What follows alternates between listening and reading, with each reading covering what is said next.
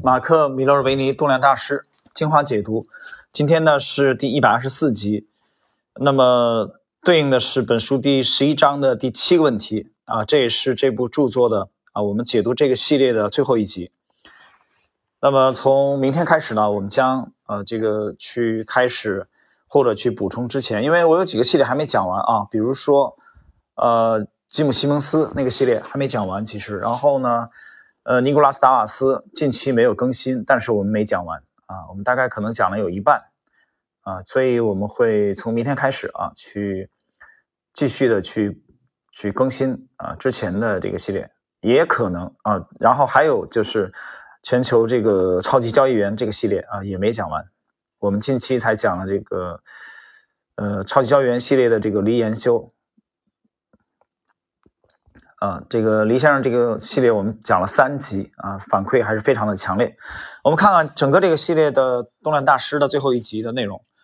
题目是呃这个问题的题目是你们呃会给予这个投资的新手啊，比如说菜鸟一些哪一些忠告啊一些建议？米勒尔维尼回答：找到一个好的楷模，也就是某个已经达成你梦想的人，不要因为最初几年的交易无法取得好成绩而气馁。学习交易是需要时间的，必须意识到你将会犯下许多错误，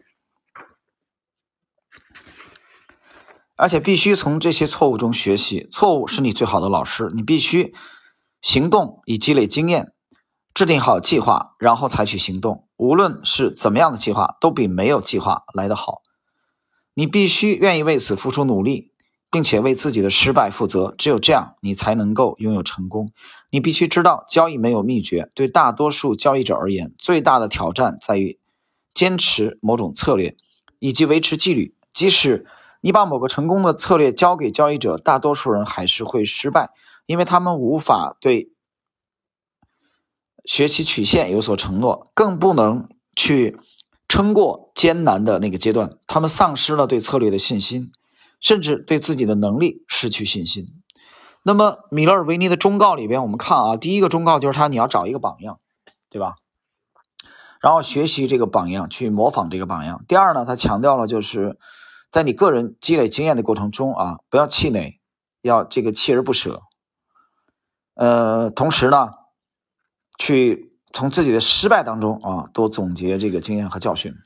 第二位，戴维瑞恩，阅读所有来自贝莱奥内尔。这个他投推荐的是这个《投资者日报》啊啊，《Investors Daily》，然后呢就是呃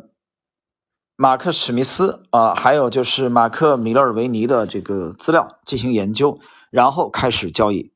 这里边呢，我解释呃，我们看啊，即便你只有几百美元，尝试就可以了。你将会从自己的第一笔投资中学到很多，从你的错误中学习，并且修正，绝对不要放弃，一定要不断的尝试。只要真的努力，你将得到的报酬必定大大改变你的未来。啊，戴维·瑞恩的这个，还有米勒维尼的这个，他们的这个话好像听起来都很励志啊。有人说这是不是鸡汤啊？真不是鸡汤，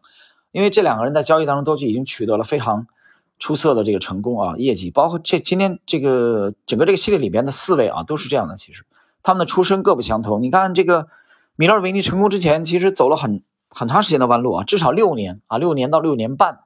交易都是亏损的，没走没走上正轨。张格尔更是一个老粗啊，一个装修一个搞装修的那包工头出身的，也是之前也亏得鼻青脸肿，但是他们都已经这个最终登堂入室，成为了这个投资大师。我们看第三位张哥的这个给新人的建议啊，阅读我刚才提到的那些书籍，然后开始小规模交易，不要融资啊，就不要去借钱，不要选择啊，不要不买那个选择权，就别做别碰期权，直到你可以维持六到九个月的稳定的获利，并且撑过一次这个低迷的阶段，你也会去辨别大盘或者个股的反转迹象。